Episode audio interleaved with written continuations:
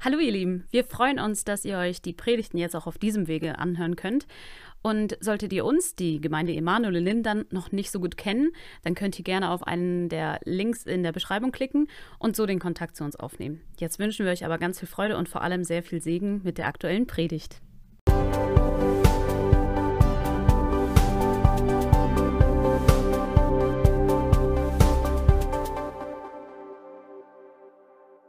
Ja, es ist schön bei euch zu sein, nach drei Jahren mindestens. Ganz liebe Grüße von meiner Mutter, bei der ich nun schon eine ganze Weile bin. Vor etwa zwei Jahren äh, konnte ich ja nicht kommen, also seit drei Jahren war das wegen Corona nicht möglich. Wir hatten einen ganz starken Lockdown jahrelang und so konnte ich nicht kommen, konnte die Reise, die normale Reise nie antreten und habe das immer verschoben, verschoben und dann jeden Tag mit Mutter gesprochen über Skype.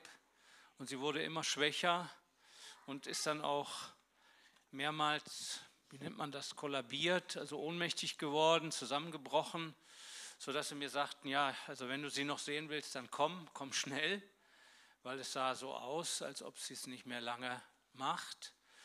Und wir haben eben immer gebetet, Herr, öffne doch die Türen, öffne doch die Türen. Und dann wurden die Türen geöffnet und ich konnte kommen. Und ich habe gedacht, ich komme, naja, vielleicht für ein paar Monate. Oh, hoffentlich habe ich noch ein paar Monate. Ne, hoffentlich sehe ich sie überhaupt noch. Aber hoffentlich sind noch ein paar Monate und daraus sind inzwischen schon zwei Jahre geworden. Das habe ich nicht gedacht oder geahnt. Meine Frau hat mich gehen lassen im Segen, meine Familie, meine Mitarbeiter alle haben verstanden, dass es dran war, Mutter zu begleiten, Mutter auch zu pflegen. Da, wo sie war, konnte sie nicht gepflegt werden, kein einziges Essen bekommen, kein einzige äh, Stuhlgang äh, regeln und so weiter. Also musste jemand bei ihr sein oder sie hätte in ein Pflegeheim gemusst und da wäre sie dann ganz alleine auch einfach ohne Liebe und oh, also ohne die Liebe eines Verwandten und so weiter sicherlich äh, nicht so gut dran gewesen, sodass ich gerne gekommen bin. Gott hatte mir vor drei, vier Jahren, vielleicht habe ich euch das sogar hier verzählt, mal ganz spontan die Hand auf die Brust gelegt. So habe ich es empfunden, als, als ob mich Gott stoppt und mir sagt, wenn deine Mutter dich jetzt braucht, dann hast du keine Entschuldigung mehr. So waren seine Worte. Und ich habe daraus verstanden, dass mein meine hohe Missionsberufung und meine wichtigen Projekte und alles, was damit zusammenhängt, auch immer eine Entschuldigung waren, dass ich mich ja nicht um sie kümmern konnte. Ich bin der einzige Sohn und sie war auch meine wichtigste Unterstützerin. Seit fast 50 Jahren hat sie mich gehen lassen und das war die, denke ich, schwerste und wichtigste Entscheidung ihres Lebens, dass sie mich gehen ließ, ja, dass sie mich sogar sandte, und dass sie dann mit, einem, mit Gott einen Bund machte, dass sie jeden aufnehmen wird, der an ihre Tür klopft. Jeder.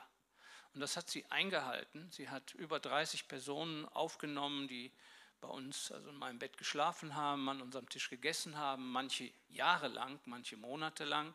Der letzte wurde mein Schwiegersohn, ein Mann, ein Assyrer aus Iran, und äh, das gibt es ganz lange schöne Geschichten. Ich würde es euch alle gerne erzählen, aber das, deswegen sind wir jetzt nicht hier. Auf jeden Fall ist sie die glücklichste Frau geworden, die ich persönlich je kennengelernt habe. Sie ist so erfüllt mit Dank Gott gegenüber für diesen Tausch, dass sie ihren einzigen Sohn gab und mindestens 30 verlorene Söhne aufnahm. Und ich denke mal, wenn nicht alle, aber doch 90 Prozent wurden gerettet, wenn sie nicht schon gerettet waren. Also manche haben sich da bekehrt, manche waren schon so halb bekehrt, so wie wir alle halb bekehrt sind. Das Werk ist ja noch nicht ganz zu Ende bei uns allen. Ne? Und äh, ja, und sie wurde dadurch sehr, sehr, sehr glücklich. Also wer sie kennt, der kennt sie, dass sie eine Frau ist, die überströmend voll Dankbarkeit und Freude ist. Da war keinerlei Bitterkeit, da war keinerlei Zweifel, da war nur die Begeisterung, wie gut Gott gewesen ist und ist. Und jetzt war es einfach dran, Gott sagte, jetzt hast du keine Entschuldigung. jetzt, also wenn sie dir das sagt. Ne? Ja, und dann kam dieser Anruf und dann war das für mich dran. Und so bin ich jetzt bei ihr und ich kann euch nur sagen, das ist auch für mich, ich denke, die schönste Zeit meines Lebens mit ihr. Solche eine Zeit haben wir noch nie gehabt. Wir sind glücklich zusammen. Es ist also unglaublich. Es ist nicht leicht, dass ich nun schon so lange von meiner Familie weg bin. Und ich mache mir auch Sorgen, weil das habe ich ja nicht geahnt, dass es so lange wird und dass es vielleicht noch ein Jahr wird. Das ist sehr möglich. Und ich muss natürlich, ich fahre jetzt meine, meine Frau besuchen und äh, muss sie trösten und ihr Mut machen, dass sie all die Dinge, die sie da ständig klären muss, sie muss also alles machen, was ich früher gemacht habe, dann ist äh, das Garagentor äh, fällt ihr fast auf den Kopf und dann gibt es kein Licht, dann gibt es kein Wasser und dann ist immer was kaputt am Haus. Es ist einfach so, ist das Leben auf dieser Erde, da muss man sich drum kümmern und äh, da muss sie, muss sie durch. Und das ist nicht für sie leicht, aber durch Gottes Gnade hat sie nie geklagt, hat nie äh, reklamiert, dass doch mein Platz auch an ihrer Seite ist, sondern äh, sie hat nur gefragt, ja, wenn du willst, dass ich kommen soll, dann musst du das sagen, nur äh, was machen wir mit dem Haus? Was machen wir mit all dem, was dann ganz gewiss, also sehr wahrscheinlich gestohlen wird und dann setzen sich Leute rein. Wir leben in einem Land, das im Übergang zum Sozialismus ist. Argentinien ist auf sehr, schiefen sehr schiefer Bahn schon seit vielen Jahren und es geht so eine Art kleiner versteckter Bürgerkrieg dadurch. Die eine Hälfte ist für den Sozialismus oder Kommunismus und die andere dagegen. Und da gibt es natürlich ganz große Kämpfe. Und in der Situation das Haus alleine lassen, wäre wirklich nicht ratsam, sodass ich nicht darauf äh, drücke, dass sie kommt und sie nicht darauf drückt, dass ich komme. Und so müssen wir das einfach noch eine Weile aushalten. Könnt ihr gerne mit für beten. Das bedeutet aber, dass ich auf jeden Fall zurückgehe. Ich habe meine ganze Existenz dort, ich habe mein Haus dort und ich habe meine Arbeit dort. Ich habe zwar die Arbeit inzwischen legal so weit wie irgend möglich abgegeben. Haben eine Stiftung dort, da gibt es einen Präsidenten, das ist der älteste Missionar. Wir haben drei missionarische Teams, die unter den Guaranis arbeiten. Ich habe zwei Gemeinden, mit denen ich ganz eng verbunden bin. Also das sind sozusagen mit meine Gemeinden, aber auch beide haben Hirten und sind in guten Händen. Da gibt es Auf und Abs wie in jeder Gemeinde und manchmal auch mehr Abs als Aufs. Aber so ist es halt, ja. Nur, dass ihr wisst, wie es um mich steht. Und jetzt wollen wir Vielleicht einen kurzen Gedanken. Während wir sangen, kam ganz stark hoch, was ich vor 41 Jahren erlebte, als ich kurz vor der Hochzeit stand, also so drei Monate bevor ich geheiratet habe und bevor ich damit auch meine Existenz in Südamerika festlegte. Ich hatte die Freiheit bekommen von meinem Missionsleiter, jetzt wirst du ganz Südamerika bereisen, da überall, wo du schon mal warst, und Gott wird dir zeigen, wo du bleibst. Ich hatte also die völlige Freiheit. Ich musste nicht nach Brasilien, so wie ich am Anfang bestimmt war für Brasilien. Ich durfte auch in Argentinien bleiben. Ich hätte auch nach Uruguay oder Paraguay gehen können und habe diese Stellen dann alle nacheinander besucht und immer im Herzen ständig zu Gott gebetet, wo willst du mich denn haben? Wo soll ich denn hin? Was ist denn mein Platz? Und dann hatte ich in einer Situation ein Erlebnis. Ich habe sehr viel gebetet, viele Stunden, habe auch viele Stunden jeden Tag die spanische Bibel gelesen, die mir ja noch fremd war. Ich konnte bis dahin nur Brasilianisch, also nur Portugiesisch und habe dann in diesen Monaten umgestellt auf Spanisch. Die beiden Sprachen sind sehr verwandt, aber man muss den Schalter finden, dass man umstellt.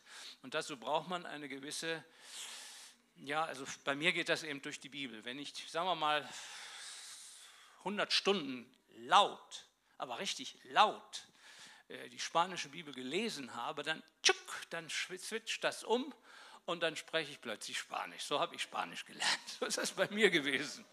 Ne, ich habe nie einen Lehrer gehabt, ich bin nie da zur Schule gegangen. Das ist alles daraus entstanden. Und natürlich hilft einem unheimlich stark, wenn man eine Argentinierin hat, die man liebt. Liebe ist, denke ich, schon das größte und stärkste Motiv, etwas zu lernen. Und Freude ist die Voraussetzung, also wenn man keine Freude hat beim Lernen und keine Liebe, dann wird man auch sehr wenig lernen. Da werden auch Universitäten und Schulen und alle möglichen Privatlehrer dir nicht viel weiterhelfen. Ich, rate dir also, äh, ich rate dir nicht eine Argentinierin zu heiraten, aber wenn du, sagen wir mal, du willst Russisch lernen, dann solltest du eine Russin lieben, dann wirst du schnell lernen. Ja, aber gut, das musst du mit Gott und mit deinem Gewissen abmachen. Nicht?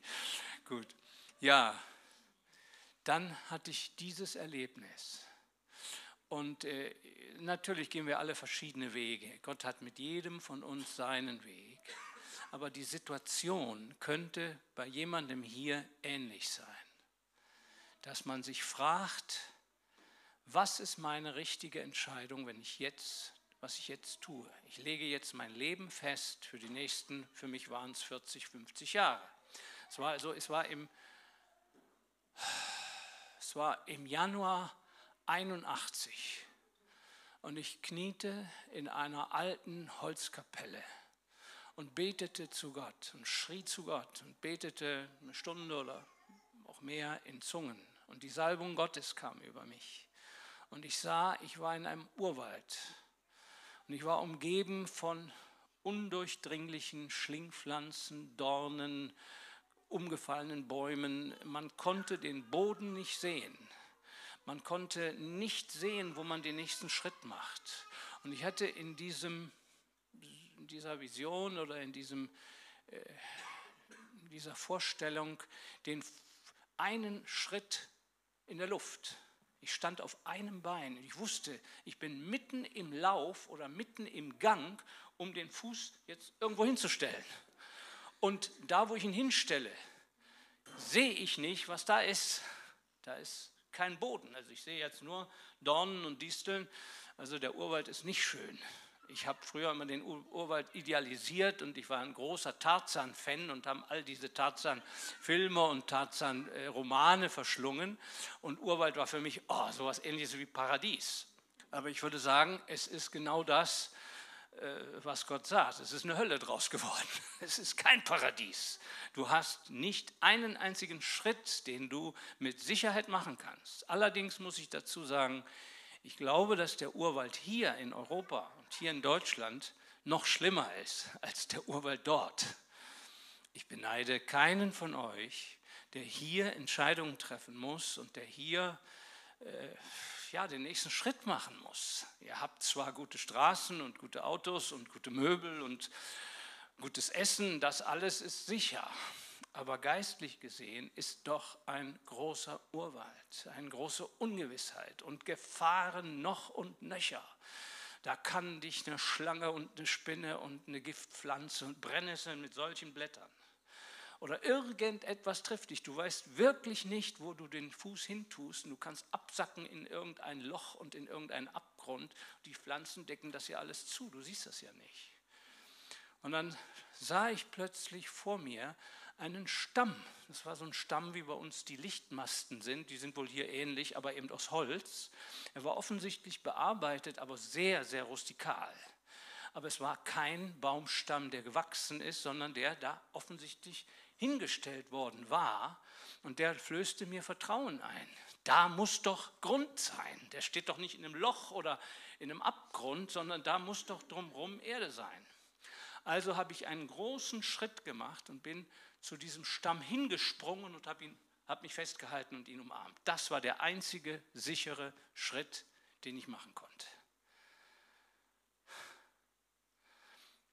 Gut, die Sache geht weiter. Ich habe, glaube ich, das auch hier schon erzählt. Das, dann fragte ich mich, was ist der Stamm denn hier mitten im Urwald?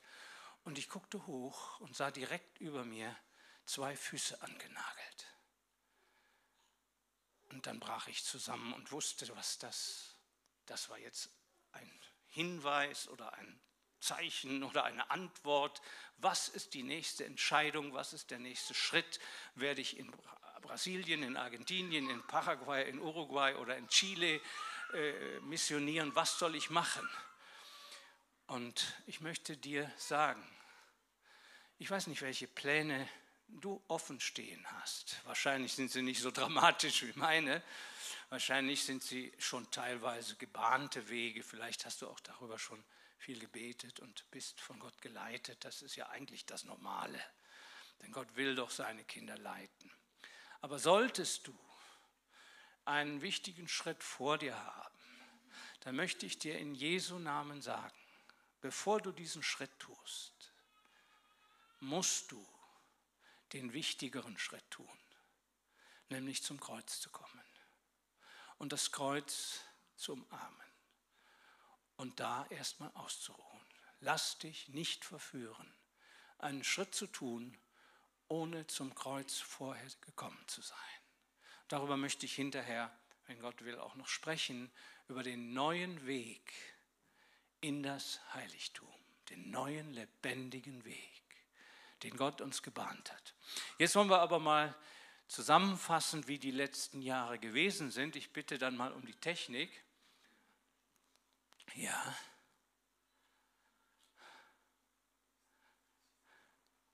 Fangen wir mit dem ersten Bild an. Das zeigt ein Bild auf die Brücke. Das ist bei der Einweihung gewesen.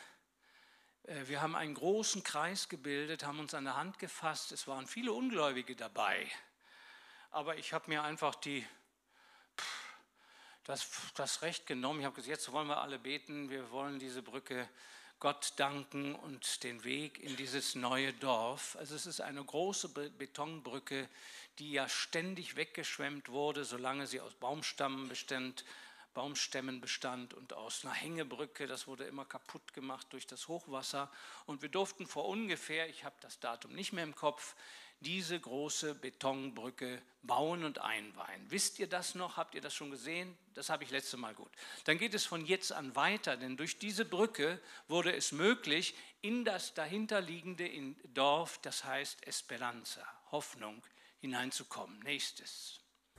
Und zwar wurde dieses Grundstück dann mit einem mit einem Bulldozer freigemacht, um eine Bibelschule zu bauen. Logisch, ohne die Brücke hätte der Bulldozer nicht über den Fluss gekonnt. Und da wird jetzt die, der Traum erfüllt, die Bibelschule gebaut. Ja, nächstes, wenn es geht. Da ist bereits das Fundament gelegt. Nächstes, jetzt geht es zügig durch. Das Fundament wächst.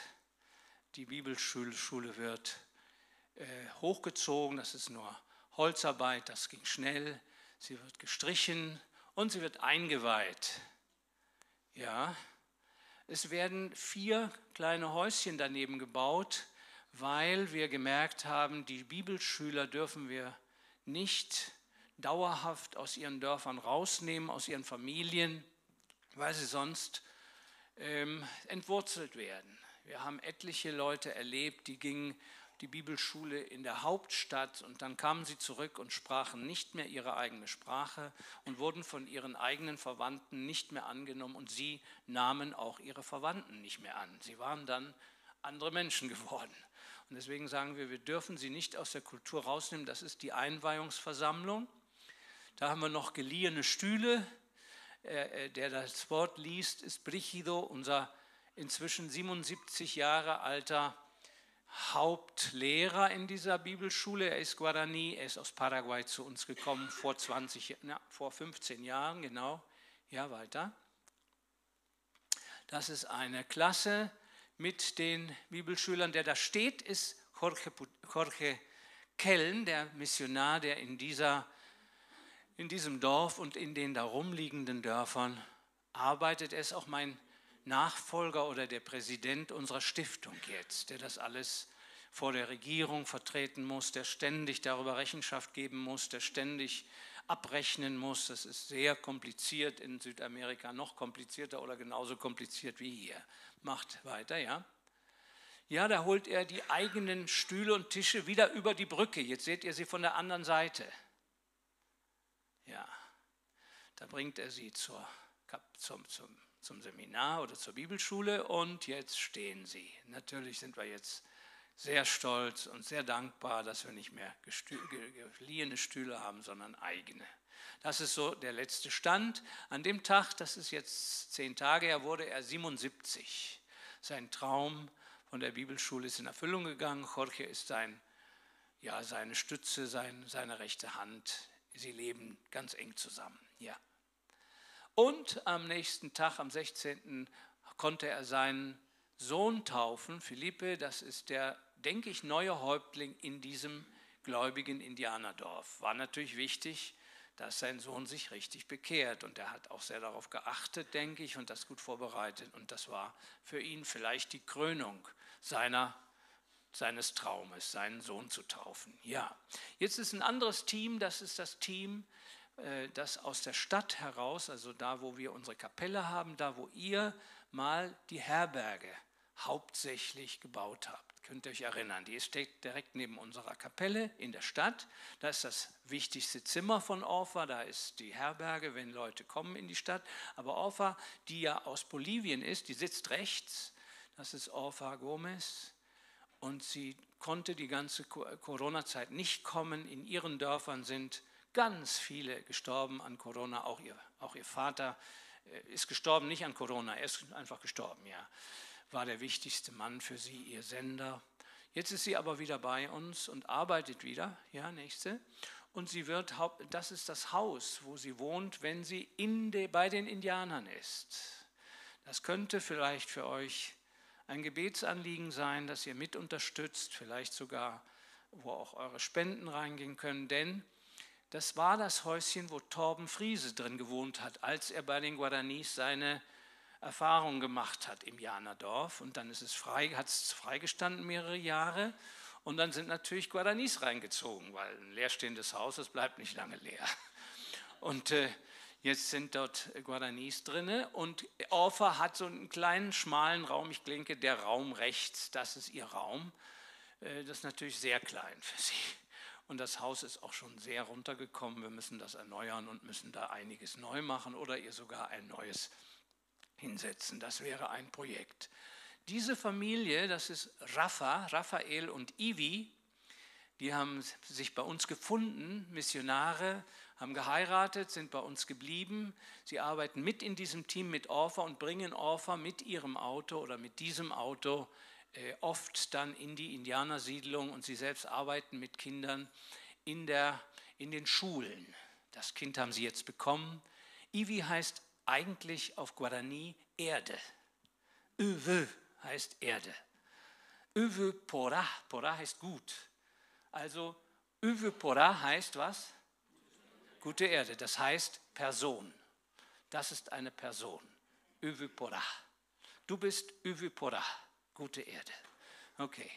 Und Uwe ist eine stolze Mutter jetzt mit ihrem kleinen Baby und äh, beide sind, äh, sie ist Missionarin, ausgebildete Missionarin von Wycliffe, also Sprachlehrerin, äh, ja, die die Sprache studiert, die vor allen Dingen aber den Guaranis beibringt, mit ihrer eigenen Sprache umzugehen. Denn das ist nicht normal, dass sie mit ihrer eigenen Sprache gut umgehen können.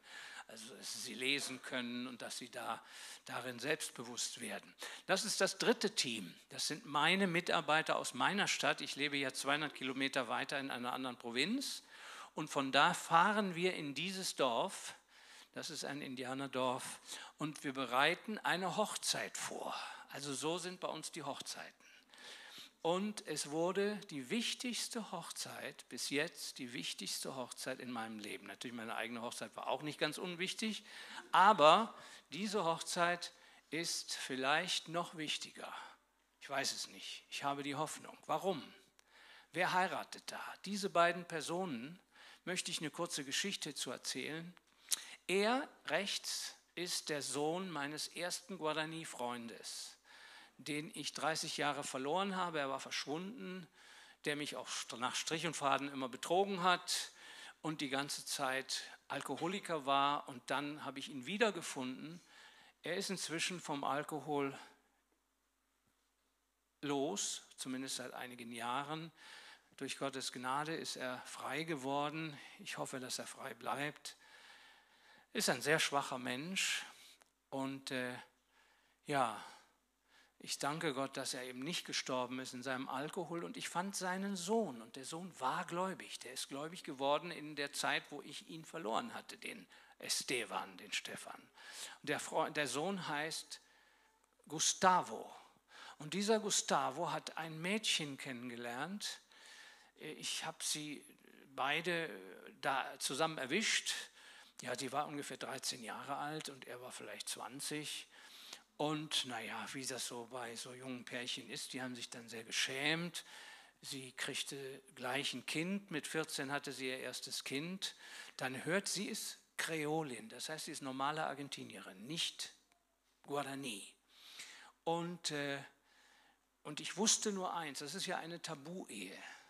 Das heißt, die Guaranis lehnen sie ab und die Argentinier lehnen die Guaranis ab.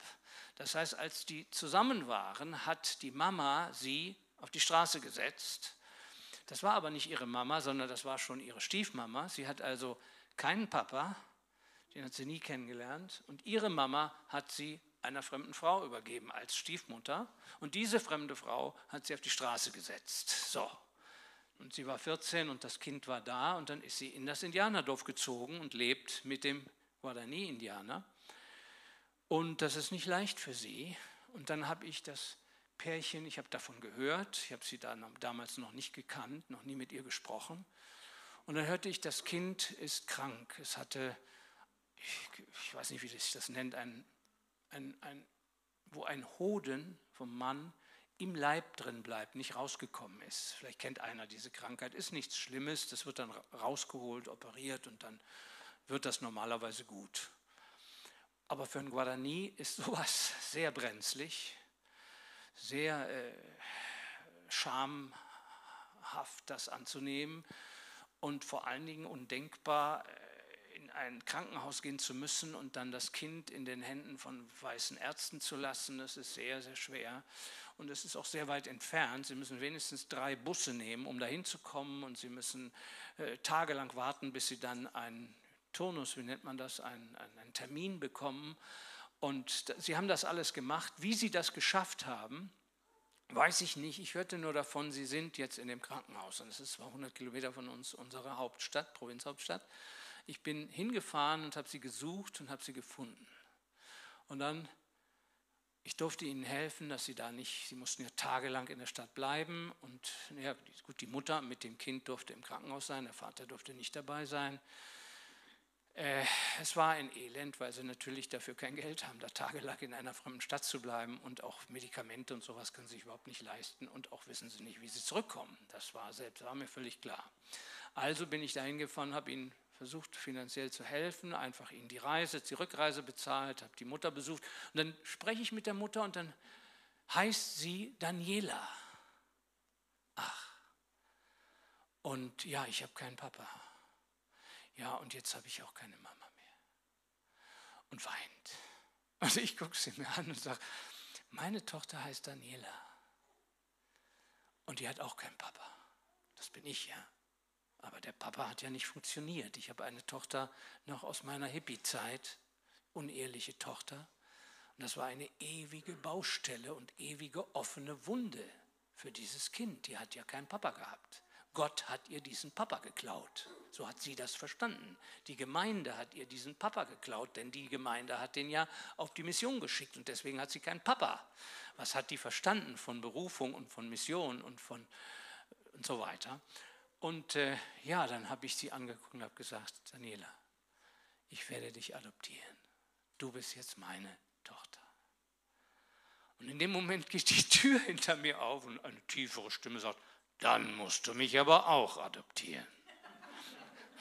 Uh, ja, das war brenzlig. Das war brenzlig. Und ich habe sie dann beide adoptiert. Und dann haben sie geheiratet. Und deswegen war das für mich die wichtigste und schönste Hochzeit. Denn ich nehme mir das nicht nur als etwas Schreckliches, dass sie von ihren, also der Guarani ist von seinen Leuten stark kritisiert und die Kreolin ist von ihren Leuten stark kritisiert und es wird für sie sehr viel Spießrutenlaufen geben und sehr viel Kritik, sondern ich sage mir, Paulus hat den Timotheus mitgenommen, obwohl und weil er wusste, dass der Vater Grieche und die Mutter Jüdin war. Tabu-Ehe. Alten Testament kannst du sowas wegschmeißen. Im Neuen Testament nimmt sich Gott die Schlimmsten. Das, was von der Welt verachtet ist, das nimmt er sich. Paulus hat sich den Timotheus genommen und wer zweifelt daran, dass Timotheus für ihn ein wichtiger, vielleicht sogar der wichtigste Mitarbeiter wurde. So ist das für mich ein Hoffnungs, eine Hoffnungshochzeit geworden. Und was Gott da gemacht hat, es hat in Strömen geregnet, aber wir hatten ein Dach über dem Kopf. Ich hatte eine alte Zeltplane mitgebracht, Gottes Führung. Jemand hat einen Strauß Blumen gespendet. Mitten im Urwald ein Strauß Blumen ist nicht dran zu denken. Kein Guarani hat in seinem Leben einen Strauß Blumen. Das, das, die haben ja überall Blumen im Wald. Dann hat mein Bauarbeiter, mein Freund, seine Frau hat der Braut ein tolles Brautkleid geschenkt. Also sie hat ein tolles Brautkleid. Dann hat irgendjemand ihm eine Krawatte geliehen und ein Sakko. Also der ist noch besser als ich. Ne? Könnt ihr das, das versteht ihr nicht. Das sind Kleinigkeiten, ihr sagt, das ist doch witzig. Ne?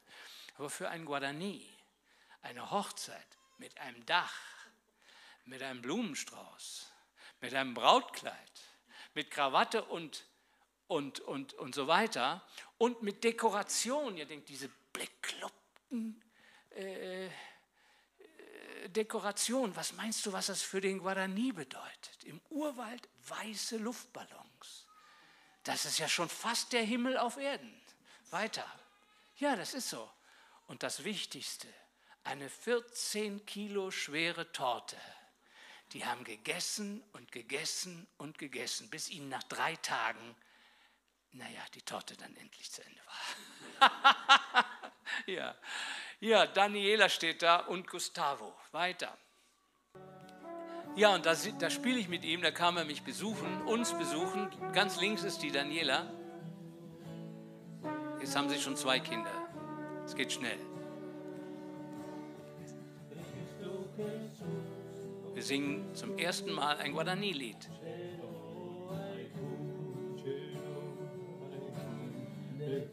Okay. Danke, das hat toll geklappt. Ich denke, das war es auch schon, ne? Das war's, ja. Gut, ihr habt die drei Teams kennengelernt, die weiterarbeiten. Ich bin dafür Gott sehr dankbar, dass sie es auch tun in meiner Abwesenheit. Und meistens tun sie es noch besser und noch mehr in meiner Abwesenheit, als wenn ich da bin. Vielleicht nicht immer, aber, aber doch, sie bemühen sich alle. Und da bin ich sehr dankbar drum. Gut, wollen wir zum Wort Gottes kommen? Ich lese mit euch. Hat jemand eine Frage dazu? Irgendetwas, was nicht klar war? Alles klar, ne? Ja, ich meine, es gibt noch wichtigere Sachen als eine Krawatte. Ein Ehering hatten sie auch. Aber das sind für Guaranis, das ist so ähnlich, als wenn bei deiner Hochzeit über dem Altar plötzlich eine Sternschnuppe über den Himmel geht. Dann würde da auch dein Herz zerfließen. Das wäre doch ein Zeichen von Gott, was du nie vergessen würdest. Ne? Und für sie war eben wirklich diese ganzen, weißt du, wir hatten den wichtigsten Koch, den wichtigsten Koch der größten und wichtigsten Teefabrik von ganz Argentinien. Der kam uns im Urwald kochen. Der hat eine Paella gekocht. Leute, wir haben uns die Finger abgeleckt. Gott hat dafür gesorgt. Das war eine besonders schöne Hochzeit. Und ich danke Gott dafür. Das hat er gemacht. Ich habe nichts von all dem. Ich habe die Zeltplane mitgebracht, zufällig, weil ich sie zu Hause hatte, noch immer. Ja, das hat Gott gemacht. Lass uns miteinander Hebräer Kapitel 9, den neuen und den lebendigen Weg, der am Kreuz anfängt. Das ist Hebräer 10, Vers 19. Da wir nun, Brüder, durch das Blut Jesu Freimütigkeit haben zum Eintritt in das Heiligtum, den er uns eröffnet hat, als einen neuen und lebendigen Weg durch den Vorhang, das ist durch sein Fleisch Vers 22, so lasst uns nun hinzutreten. Mit wahrhaftigem Herzen und voller Gewissheit des Glaubens, die Herzen besprengt, damit gereinigt vom bösen Gewissen. Ich möchte über das große, große Vorrecht Moses sprechen. Der Hebräerbrief vergleicht ja die guten Verheißungen des Alten Testaments mit den größeren Verheißungen und Realitäten des Neuen Testaments. Und hier an dieser Stelle bezieht sich der Schreiber auf das große Vorrecht Moses.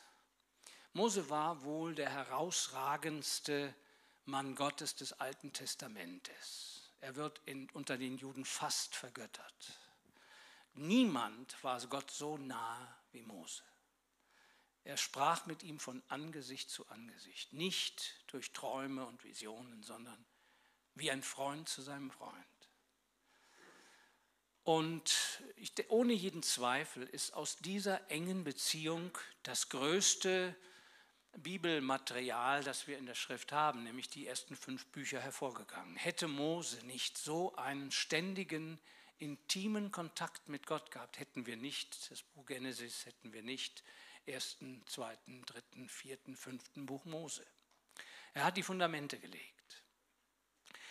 Natürlich war sein Umgang mit Gott ganz besonders unbegreiflich auf dem Sinai, wo ihn Gott ja gerufen hat und, er wohl, wenn ich es richtig in Erinnerung habe, dreimal auf dem Berg war, 40 Tage lang, nicht gegessen, nicht getrunken, sein Angesicht verwandelt wurde und er eben im Himmel war, kann man sagen. Nicht? Gott hat ihm auf dem Berg sozusagen einen Zugang zu Gott gegeben, wie ihn kein anderer je hatte, außer danach Jesus. Aber dann hat Gott ihm im 2. Mose 25 den Auftrag gegeben, macht mir ein Heiligtum. Macht mir eine Stiftshütte, ein Zelt des Zeugnisses. Und hat die ganzen Einzelheiten ihm gezeigt, den Vorhof mit dem großen bronzenen Altar. Bronze, das Symbol für Gericht, der Altar, das Symbol für den Opferaltar des Neuen Testamentes, der das Kreuz ist. Darum, das Kreuz ist der Anfang des Weges Gottes hinein ins Heiligtum.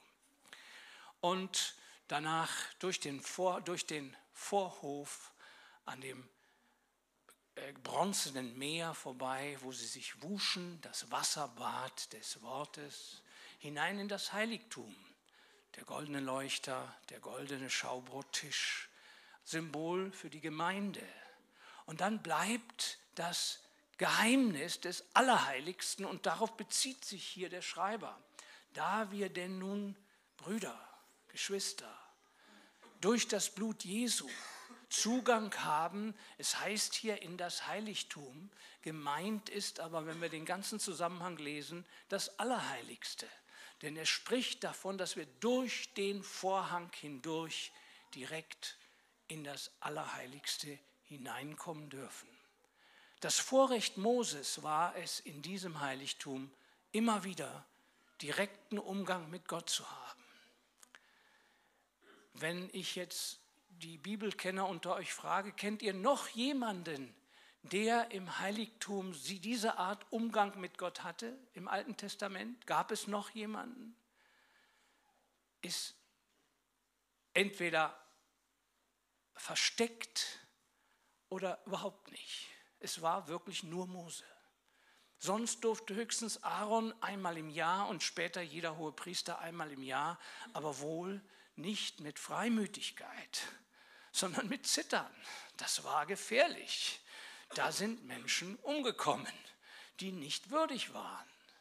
Und nun im Neuen Testament lädt uns Gott ein und sagt, Brüder, Geschwister, da wir nun durch das Blut Jesu Freudigkeit, Freimütigkeit, freien Zugang haben in das Allerheiligste, also ein Vorrecht, wie es sonst nur Mose hatte, Darum lasst uns hinzutreten.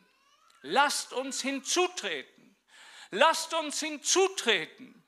Der Geist Gottes möchte, dass du aufwachst und das Vorrecht siehst, dass du nach Mose jetzt im Neuen Testament hast. Im Alten Testament hatten es die Hohenpriester, aber wir wissen von keinem Hohenpriester, der dieses Vorrecht ausgenutzt hat. Wenn sie reingegangen sind, sind sie aus Pflicht reingegangen und mit Furcht reingegangen. Nun aber ruft Gott dich.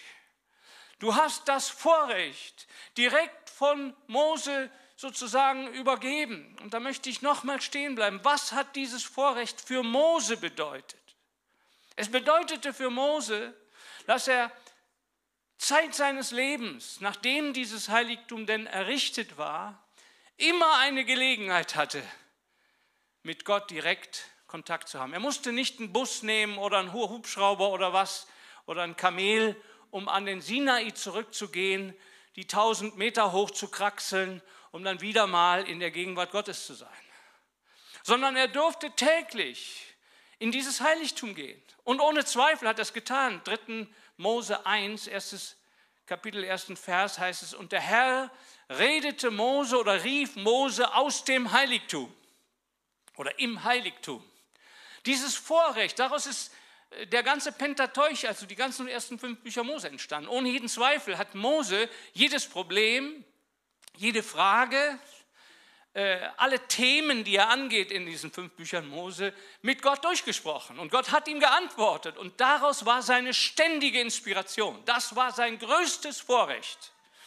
Liebe Seele, im Neuen Testament gibt dir Gott dasselbe Vorrecht. Ich befürchte aber, dass indirekt Gott in diesem Wort schon sagt, so wie im Alten Testament, niemand es ausgenutzt hat außer Mose. So ist es auch möglich, dass im Neuen Testament nur ganz wenige Menschen sich dieses Vorrechts bewusst sind und dieses Vorrecht auch ausnutzen, sondern vielmehr wir sind abgelenkt. Wir machen uns Sorgen um dieses und jenes. Wir haben einen Fuß in der Luft, um ein neues Geschäft zu öffnen oder um eine neue Reise anzutreten oder um äh, irgendwas Neues zu machen. Und äh, da würden wir natürlich gerne jetzt äh, von Gott eine Antwort haben, aber komisch, Gott antwortet gar nicht so schnell, wie wir das wollen. Und was jetzt machen?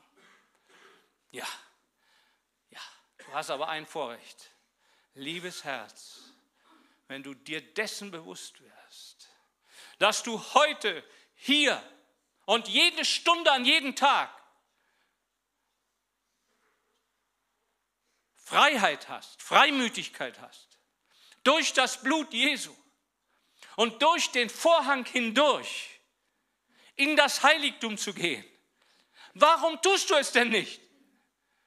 Warum schaust du denn immer noch ängstlich rechts und links und versuchst dir Gedanken zu machen, ja, wie der Olaf? Werde ich denn nun in Chile oder werde ich denn nun in Uruguay oder in Argentinien mein Haus bauen und wo werde ich dienen? Ja, Gott hat darauf überhaupt nicht geantwortet.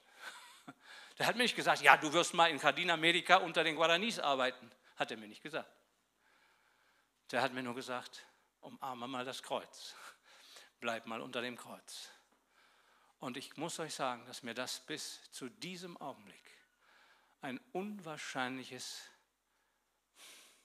Vorrecht oder eine Ermahnung oder ein, ich weiß nicht, wie ich es nennen soll, eine Ermahnung ist.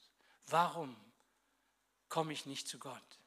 Wirklich, bevor ich irgendeinen anderen Schritt tue. Nicht? Warum finde ich nicht bei ihm genug Ruhe, bis er dann das tut, was ihm gefällt. Und wenn er mir sagt, geh im Glauben, dann gehe ich halt im Glauben, aber ich muss erstmal am Kreuz gewesen sein. Ich muss erstmal dort Ruhe gefunden haben. Gut, ich möchte jetzt ganz besonders auf dieses Heiligtum eingehen. Erstens mal, das Kreuz ist für mich der bronzene Altar. Es gibt keinen Zugang zu Gott ohne das Gericht Gottes von Golgatha. Es ist unmöglich, zu Gott zu kommen, ohne da, darüber zu gehen, über diesen bronzenen Altar. Und er muss gepredigt werden, allen Völkern. Er muss gepredigt werden, jeder Kreatur, weil es keinen anderen gibt. Dort kann jeder Israelitin, jede Frau, jeder Mann, jedes Kind, jeder muss zu diesem bronzenen Altar. Es ist für mich der Aufruf der Weltevangelisation. Solange es Menschen gibt, die diesen Altar nicht kennen, die den Namen Jesus nicht kennen, die nicht wissen, was Jesus für uns getan hat am Kreuz, haben wir unseren Auftrag nicht erfüllt. Solange es einen Menschen gibt, der das noch nicht gehört hat oder gehört, aber nicht verstanden hat, hast du immer noch einen Evangelisationsauftrag. Amen. Die, die es nie gehört haben, die werden es verstehen, sagt die Schrift. Das ist eine Verheißung. Die, die es schon hundertmal gehört haben, Gott kann auch den verhärteten Herzen und den blinden Augen die Augen öffnen, kann er tun. Aber gibt noch immer Menschen, die es noch nie gehört haben, also noch nie verstanden haben in der Sprache ihres Herzens. Ja, der, Missions-, der Evangelisationsauftrag. Dann das Heiligtum, der Weg über das Wasserbad im Wort hinein in die Gemeinde. Welche Gnade, dass du und ich durch das Kreuz eine Berufung hinein in die Gemeinde Gottes haben. Das ist das Wohnzimmer Gottes, das typische Wohnzimmer. Das ist ein Tisch und da ist ein Leuchter. Und da lädt dich Gott ein. Gott lädt dich ein, an seinem Tisch zu essen. Gott lädt dich ein, in seinem Wohnzimmer bei ihm zu Gast zu sein. Bei ihm zu sein. Du darfst ins Wohnzimmer kommen. Jeder, der zur Gemeinde gehört, jeder, der durch das Wasserbad im Wort wiedergeboren, getauft, und hinzugetan wird in die Gemeinde, ist im Wohnzimmer Gottes. Ist das nicht ein tolles Vorrecht? Nutzt du das aus? Genießt du die herrliche Speise im Haus Gottes? Werden die Schaubrote jede Woche erneuert? Gibt es Licht auf den siebenarmigen Leuchtern? Die Leuchten werden hochgehalten von sieben Armen. Die Gemeinde trägt die Boten Gottes, die ihnen das Wort geben, ist kein demokratischer Haufen, ist keine Intelligenzquotientsfrage, sondern es ist die Frage, kann Gott in der Gemeinde reden? Wenn er nicht mehr reden kann, dann ist es auch nicht mehr Gemeinde. Dann ist er nicht da. Er redet in der Gemeinde. Und das ist die Pflicht der Gemeinde, die Leute hochzuhalten, die Gott ihnen gesandt hat. Und dazu sind die Pastoren, Evangelisten, Meister und so weiter alle von Gott gegeben. Aber jetzt bleibt das Letzte. Und es ist das Allerheiligste. Es ist der Ort, der hinter dem Heiligen, also hinter der Gemeinde, noch einen Schritt näher zu Gott führt. Was ist denn das? Ja, also ich habe da keine bessere Erklärung für als deine persönliche Andacht mit Gott. Dein persönliches, deinen persönlichen Umgang mit Gott, das ist das Allerheiligste. Dann, wenn du mit Gott wirklich alleine bist, denn in diesen Ort konnte keiner mit rein. Da war Gott ganz allein. Und du. Und dieser Ort ist völlig abgeschottet. Er ist vierfach isoliert nach oben und nach allen Seiten und er ist sogar von der Gemeinde, also vom Heiligtum her abgeschottet. Da ist ein dicker Vorhang. Ich glaube, der ist 20 Zentimeter dick.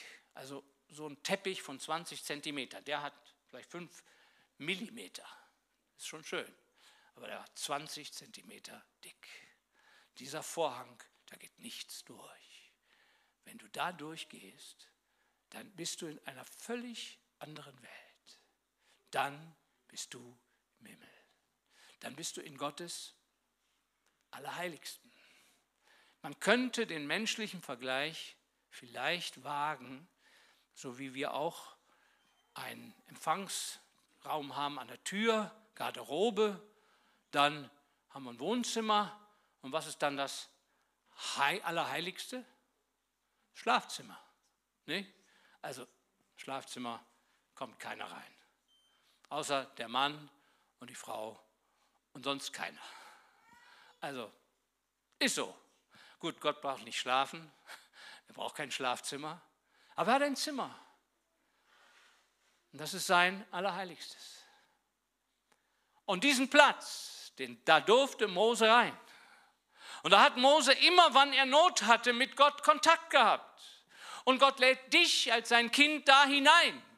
Ich weiß nicht, soll ich das vergleichen, wie wenn es mal nachts besonders donnert und der kleine Junge oder das kleine Mädchen dann wach werden und Panik bekommen und aufspringen und an die Schlafzimmertür äh, rattern und sagen, Papa, Mama. Und dann die Mama und der Papa, was sagen die dann? Mach, dass du wegkommst.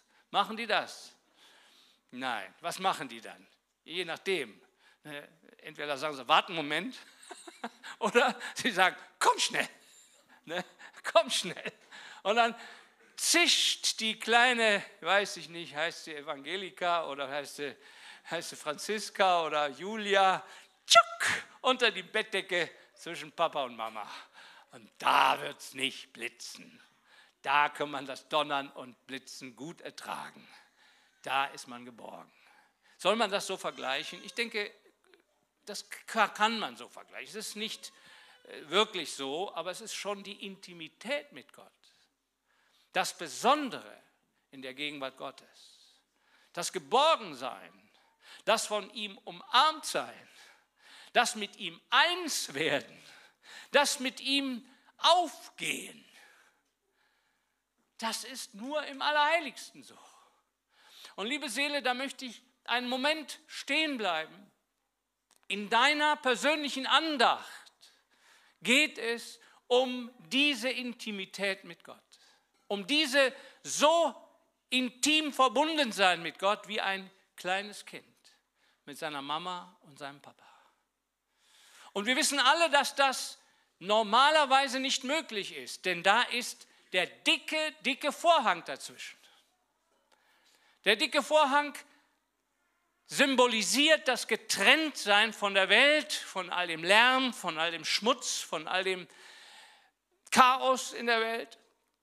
Aber es symbolisiert auch das Getrenntsein durch unsere sündige Natur. Wir können nicht hinein zum Vater mit unserer sündigen Natur.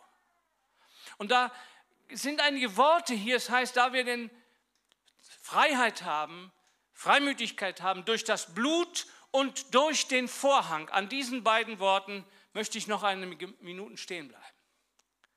Weißt du um die Macht des Blutes, das dir Freiheit gibt, hinein in dieses Heiligtum? Erlebst du die Macht des Blutes in deinem Leben. Lass sie dir durch nichts kleiner machen.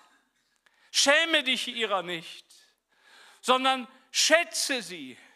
Es ist eigentlich schon im Heiligtum die Kraft, die uns Gemeinschaft schenkt, untereinander im, in der Gemeinde. Denn Johannes sagt ja, wenn wir im Licht wandeln. Gott ist Licht. Und wenn wir im Licht wandeln, so wie er im Licht ist, dann haben wir,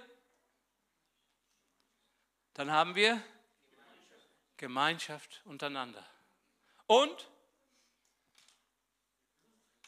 Ja, ja, was ist denn das? Also erst müssen wir im Licht wandeln, dann müssen wir Gemeinschaft haben und dann wirkt das Blut. Oder es ist umgekehrt. Geheimnis. Geheimnis. Wir brauchen das Blut dann nicht mehr anzurufen oder uns des Blutes unbedingt bewusst zu werden.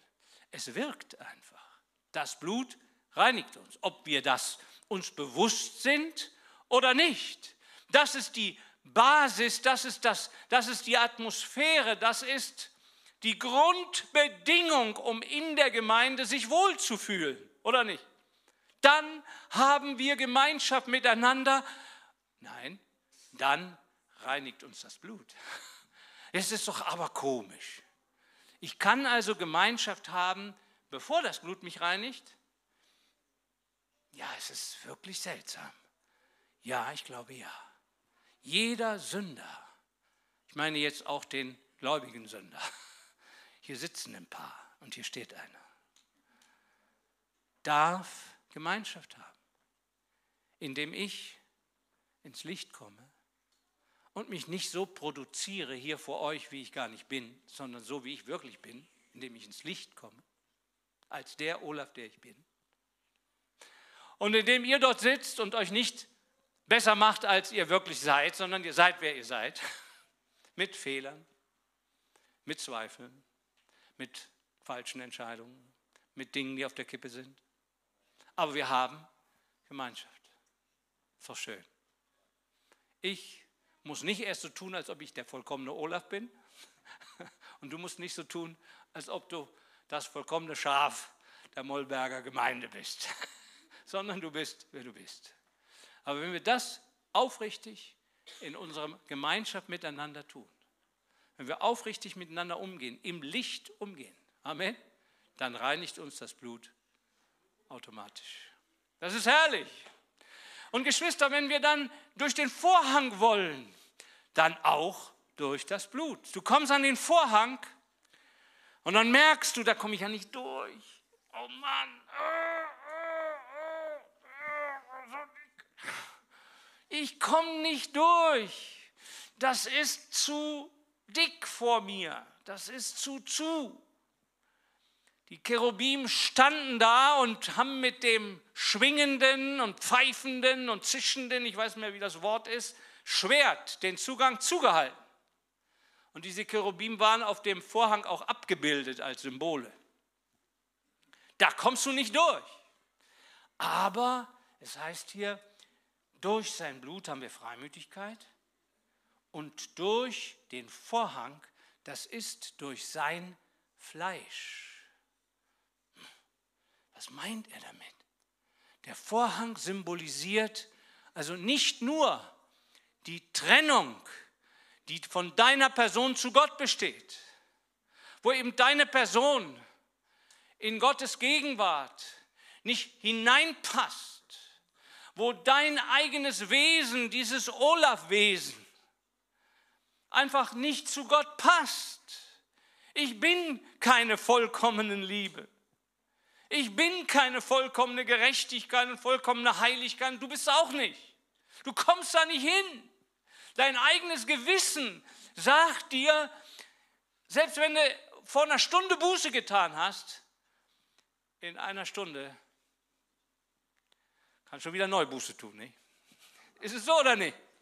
Ja, so geht es mir. Also ich weiß nicht, ob hier jemand ist, dem es anders geht. Es gibt so eine Lehre von den Norwegern habe ich mal gehört, ich habe die selber nie erlebt, die sagen, ich habe seit zehn Jahren nicht gesündigt. Der andere sagt, ich habe seit 30 Jahren nicht gesündigt. Geschwister, ich habe kein Problem damit, meiner Mama sauber zu machen. Aber mit solchen Armleuchtern wünschte ich mir keine Zeit mehr zu vergeuden. Ich mag das einfach nicht. Das ist nicht wahr oder ich bin aus einem anderen, auf einem anderen Stern geboren. Ich merke einfach nur, ich habe Begegnungen mit Gott und nach ein paar Stunden bin ich schon wieder irgendwie vor dem Vorhang und komme nicht durch. Geht dir das auch so? Ich weiß nicht, ob dich das tröstet. Ist eigentlich schwer verständlich. Wieso immer dieser dicke Vorhang? Warum, warum, warum kann ich Gott nicht hören? Warum kann ich ihn nicht fühlen? Warum kann ich ihn nicht sehen? Was ist denn zwischen mir und Gott? Selbst wenn ich das Evangelium gehört habe und Gott mir dann so nah war, ist trotzdem der Vorhang da. Und dann heißt es hier, durch den Vorhang, das ist durch sein Fleisch. Und da ist Gott mir in der ganzen Corona-Zeit immer wieder nahe gekommen und hat mir das so gezeigt. Christus, der Vorhang, ist sein Fleisch, ist nicht nur meine sündige Natur, sondern sein Fleisch. Das ist sein irdisches Leben, sein Fleisch und Blut gewordenes Menschsein. Und was wurde mit diesem Fleisch und Blut gewordenen Menschsein Jesus getan am Kreuz? Es wurde zerrissen. Buchstäblich. Sein Herz wurde zerrissen. Sein Leben wurde zerrissen. Der Vorhang, als er starb, zerriss von oben nach unten. Ich denke, Gott wollte damit anzeigen, was es für ihn bedeutet, dass sein Sohn zerrissen wurde. Das war mindestens so mächtig wie das Zerreißen eines undurchdringlichen Vorhangs. Und nun ist dieser Vorhang an den Stellen, wo Jesus zerrissen wurde, durchlässig. Und du stehst vor diesem zerrissenen Vorhang. Du weißt, es bedeutet das Sterben Jesu, es bedeutet sein zerrissenes Herz, es bedeutet seine brechenden Augen, es bedeutet seinen qualvollen Schrei, es bedeutet sein zerrissenes Leben. Und du, du wagst es nicht, aber du solltest es wagen, durch diesen Riss, durch diesen zerrissenen Vorhang hindurchzugehen. Ja, auch durch sein Blut. Auch da hast du das Blut neu als deine Zuversicht, als deinen Preis, den er bezahlt hat. Und was siehst du auf der anderen Seite? Was steht auf der anderen Seite? Ein zorniger Gott, ein rächender Gott, ein ewiger Weltenrichter?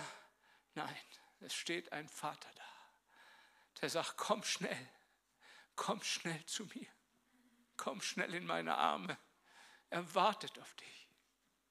Und du merkst es, so oft du diesen Vorhang neu durch passierst. Ich weiß nicht, wie ich es sagen soll. Ich, ich, für mich ist es immer wie, als ob der Vorhang immer noch nur teilweise zerrissen ist oder beziehungsweise es ist kein, es ist nicht so, dass er, jetzt gehe ich da durch, jetzt bin ich ja drin.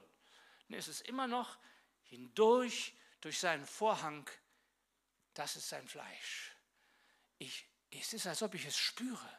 In dem Moment, wo er stirbt, in dem Moment, wo ich bei ihm bin, in seinem Sterben, ist es, als ob ich hindurchflutsche, hindurchgehe.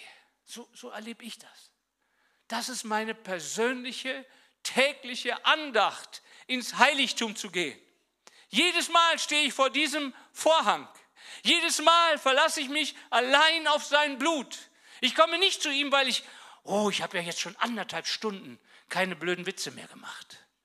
Oh, ich bin ja jetzt schon seit anderthalb Stunden nicht mehr egoistisch gewesen und nicht mehr stolz gewesen und so. Also ein Quatsch, kannst du vergessen. Ich komme nur zu ihm durch sein Blut.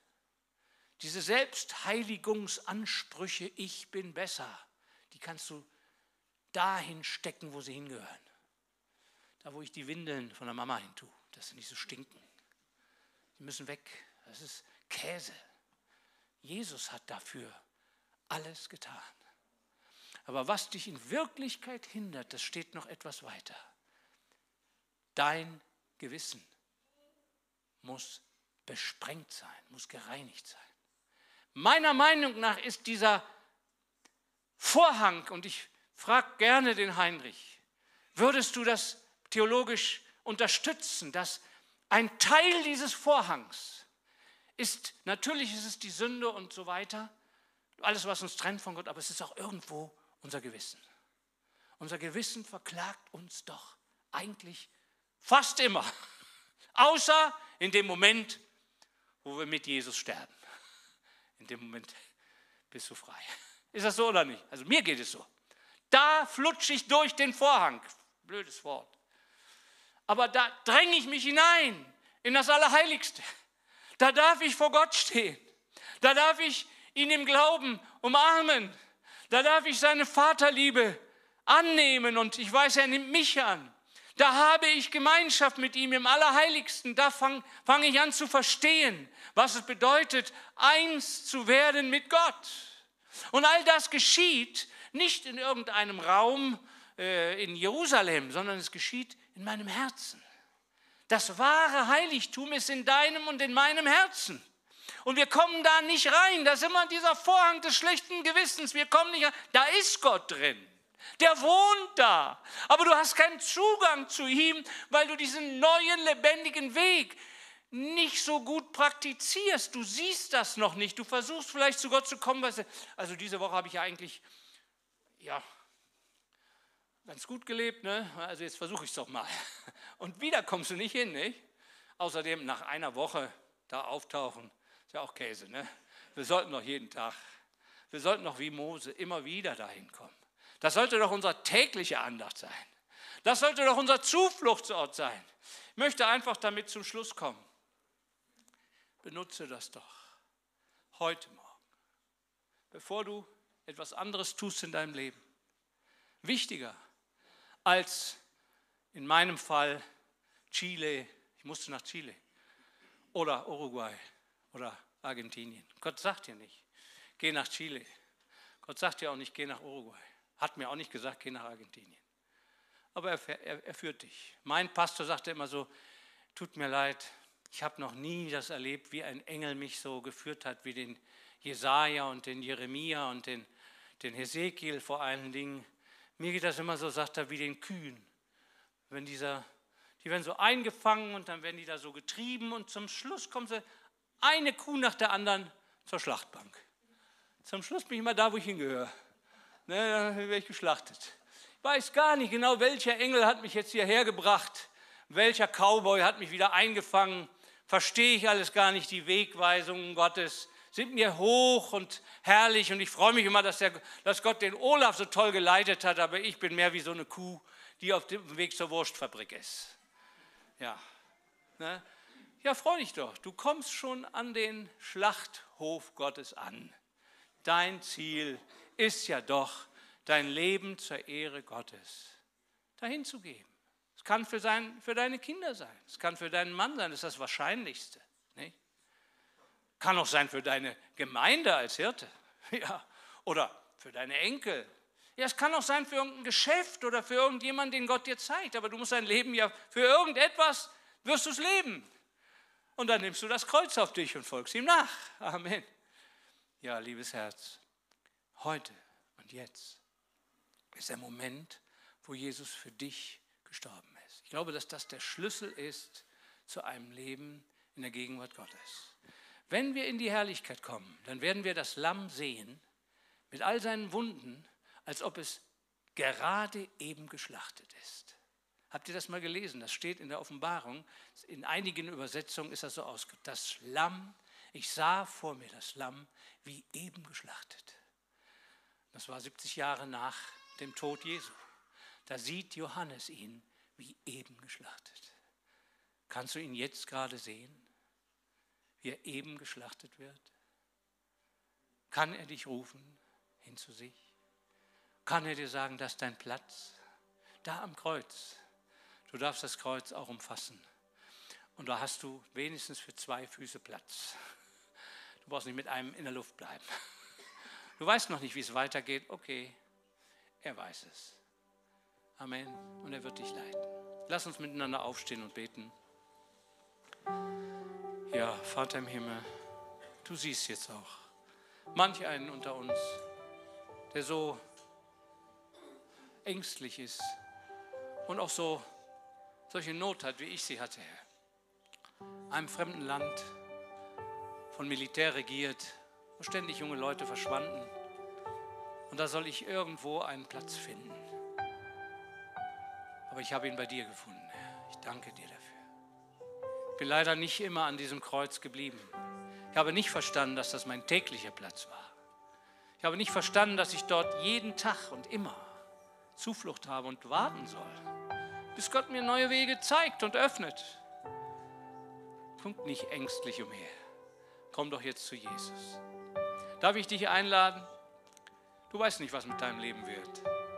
Aber eins muss Wahrheit werden. Dass du erstmal beide Füße am Kreuz auf den Boden stellst und sein Kreuz umarmst.